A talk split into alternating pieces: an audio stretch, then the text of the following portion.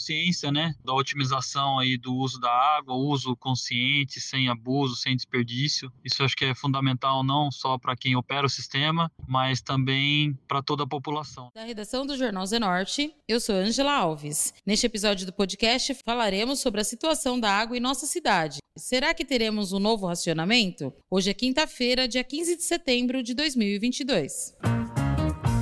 Quem não lembra o início deste ano que, por causa de um grande tempo sem chuvas, a cidade de Sorocaba foi obrigada a implantar um rodízio de água em todos os bairros da cidade? E muita gente na época sempre dizia, porque o SAI e a prefeitura não fizeram nada antes para se precaver? Dentro deste período de chuvas e de temperaturas mais amenas, o Jornal Zenorte foi procurar saber as ações preventivas do SAI para se preparar para um possível novo período sem chuvas no final de 2022 até os primeiros meses de 2023. O diretor-geral do site, Thiago Sucou, explicou quais são as ações preventivas que a autarquia está realizando para tentar evitar um novo racionamento de água em 2023. Com relação às ações preventivas em relação à, manutenção e preservação dos níveis do, dos reservatórios, né?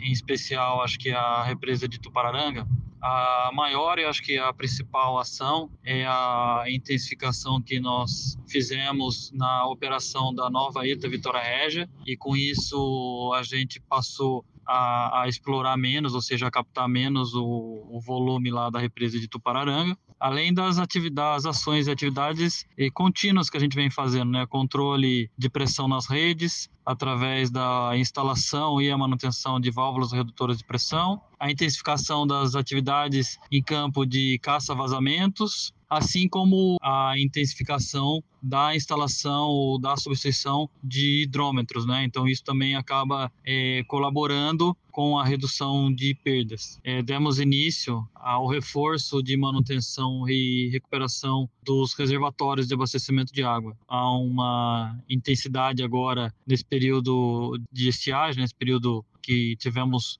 a oportunidade de realizar a manutenção da estrutura física dos reservatórios de abastecimento e aí com isso recuperá-los e evitar aí possível desperdício de, de água provenientes do, dos reservatórios. Então isso foi intensificado agora nesse período de estiagem e a tendência é que a gente mantenha aí essa, essa ação ao longo do ano e possivelmente também no, no ano seguinte. Durante o ano de 2022, o prefeito Rodrigo Manga falou sobre ações que seriam realizadas na represa de Tupararanga, com a troca de todo o sistema de flora que cerca a represa. Lembrando que a responsabilidade administrativa de Tupararanga é do Grupo Votorantim. O diretor do SAI explica que as tratativas para a troca da flora na bacia de Tupararanga já começaram e envolve, além do SAI, o Grupo Votorantim e a CETESB. Com relação às ações de, de recuperação é, da vegetação de entorno da represa de Tupararanga,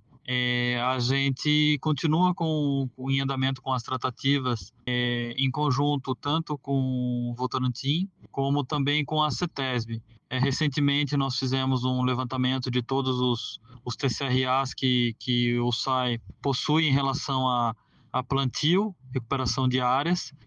Já teve um alinhamento junto à CETESB em relação a utilizar esse, esses TCRAs é, em, na, na área da, da represa, né, em Votorantim.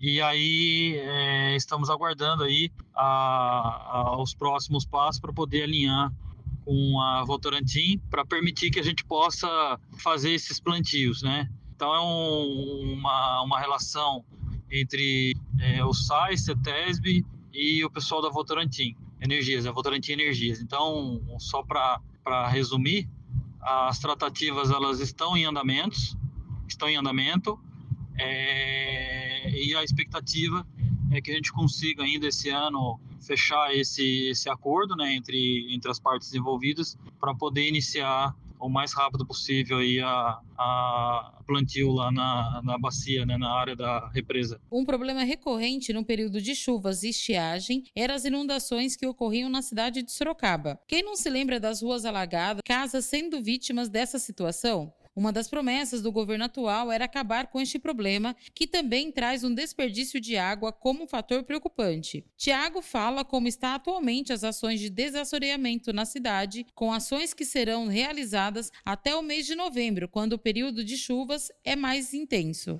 As atividades de desassoreamento deram início é, em março. É, tivemos a parceria com o governo do estado, conforme é, já, já falamos anteriormente. Hoje nós temos uma referência de mais de 50 mil metros cúbicos que foram removidos de materiais é, do, do rio Sorocaba. É, e a expectativa é que a gente continue as atividades até novembro, né, quando a gente se aproxima é, bastante do, do, do período de chuvas intensas, né, o que daí é, é, impede um pouco ou prejudica um pouco a atividade. É, no entanto, é importante destacar que o volume de material que, que foi retirado é, nesse período, né, nesse período desde março até agora, é considerado um dos maiores desassoramentos né, do, do município, é, justamente para poder é, recuperar a capacidade de escoamento e velocidade da água de chuva, né? Assim evitando pontos de alagamento,